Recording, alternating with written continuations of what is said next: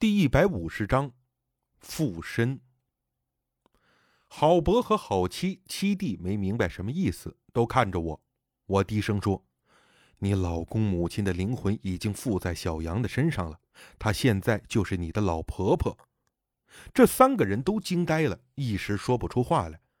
郝先生的七弟年轻气盛，对这件事半信半疑，从头到尾他就在怀疑我们这几个人是江湖骗子。黑暗中看到小杨，又问：“老郝，咱儿子郝大宝呢？”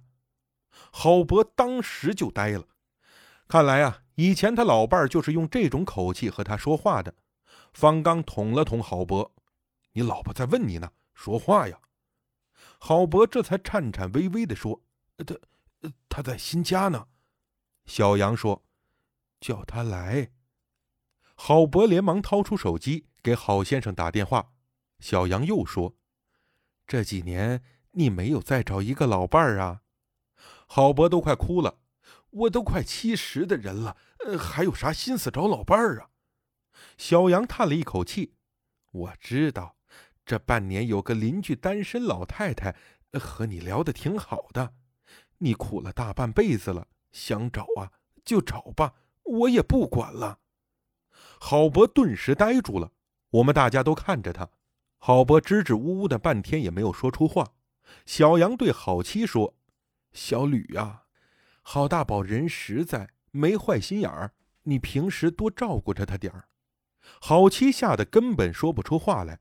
这时，小杨又低低的哭了起来。没看到儿子买房，也没有看到儿子结婚，要不是为这，我早就走了。我们都没有理解什么叫走了。我猜呀，可能是指再次投胎吧。过了几分钟，郝先生开门进来，进客厅发现这么黑，下意识的要去开灯，被方刚喝住。小杨问：“大宝啊，你咋才来呢？”郝先生先是一愣，我走过去，低声把实情告诉他。他半信半疑的来到小杨面前坐下。小杨慢慢伸出手，含着眼泪说：“大宝啊。”你这几年怎么瘦了呢？郝先生还没反应过来。呃，我我，小杨又说：“妈好几年没吃过你给妈做的杂面条了，可想了。”郝先生愣住了，顿时泪如雨下。妈，真真的是你啊，妈，妈。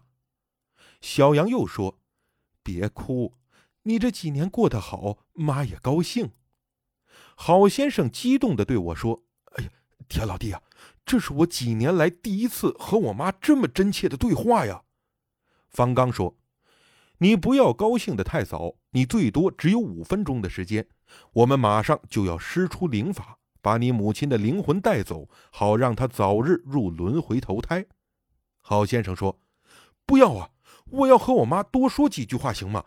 求你们了。”方刚摇摇头：“绝对不行。”一旦过了凌晨，灵魂带不走，那这场法事就白做了。郝先生急了：“白做就白做呗，压根我就不同意。”他老婆很生气：“你不同意？你现在神神叨叨的模样，像个正常人吗？”小杨叹了一口气：“我知道，这都怪我，可我舍不得儿子，舍不得你们呐。”郝七说：“那你也不能正常扰乱我们的生活呀。”看看您儿子都变成什么样了，工作工作丢了，这写书也没法写，成天自言自语的，我都要和他离婚了，您知道吗？小杨说：“我知道，是我自私，可可是我真的不甘心呢。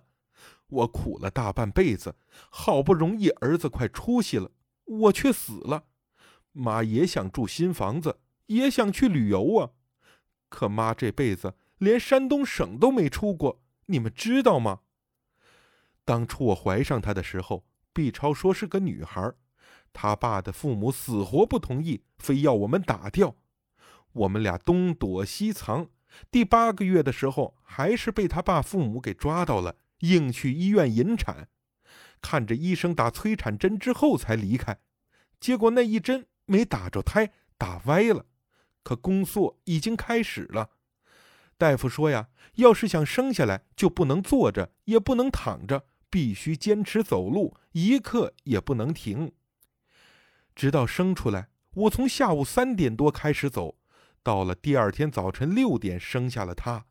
我两条腿都没知觉了，肿得比大树都粗。听到小杨的讲述，我们不由得都看着郝伯。郝伯低下头，看来啊，说的是真的。郝先生哭成了泪人，抱着小杨：“妈，我对不起你，你是世界上最好的妈，我不让你走，我不让你走。”小杨说：“算了吧，我也想明白了，只要你们心里有我呀，我在不在都一样。儿子呀，好好照顾你爸。”你记住，你是妈最好的儿子，让我走吧。好妻和七弟也都流下眼泪。方刚一时眼色，我忍着眼泪上去去拉郝先生。阿赞劈石把手按在了小杨的额头，开始施咒法。阿赞劈石的右手一直伸在瓦罐里，没有拿出来。他的徒弟双手捧着瓦罐，移动到小杨的面前，再缓缓地把手拿出来。借着昏暗的月光，大概能看到阿赞皮什的右手上全是脓血，似乎还沾着一些碎肉往下掉，血腥味更冲鼻子，连我呀都要吐了。小杨脖子上那条佛牌飞起来，朝瓦罐口处移动，绷得很紧，就像有一只透明的手在用力拉扯似的。阿赞加紧催动经咒，佛牌把小杨的身体扯得向前倾。方刚连忙过去抱住小杨往回拉，佛牌的链子是金属的，把小杨的脖子勒得很深。我心里紧张，这可怎么办呢？忽然听到“啪”的一声，好在佛牌和链子之间的小铁环接头处没有那么结实，给扯断掉了。佛牌瞬间飞进瓦罐中，发出“噗”的声响。我估计瓦罐里有很多脓血，不然佛牌可能会把瓦罐的底给击穿。方刚和小杨没有注意，全部都往后仰，两人倒在了地上。方刚双手还紧紧地搂着小杨的腰。阿赞的徒弟连忙用盖子把瓦罐封好，又掏出一根白色的粉笔。阿赞劈时用这根粉笔在瓦罐从盖子到罐身画了几道线。阿赞劈时对我说：“可以开灯了。”我连忙去把灯打开。郝先生哭得坐在地上，爬不起来，被他的妻子扶着。我对方刚说：“行了，行了，把手松开吧，你要把小杨给勒死呀！”方刚这才放开手，看表情还挺不情愿的。